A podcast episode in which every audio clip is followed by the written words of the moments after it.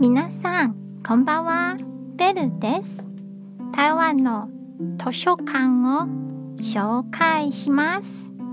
台北の北東温泉にある私立図書館です。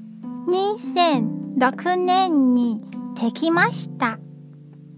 建物に木材がたくさん使われています。なので山の中の風景に溶けています。木のぬくもりは心が落ち着きますね。今日も一日お疲れ様でした。ゆっくりお休みくださいね。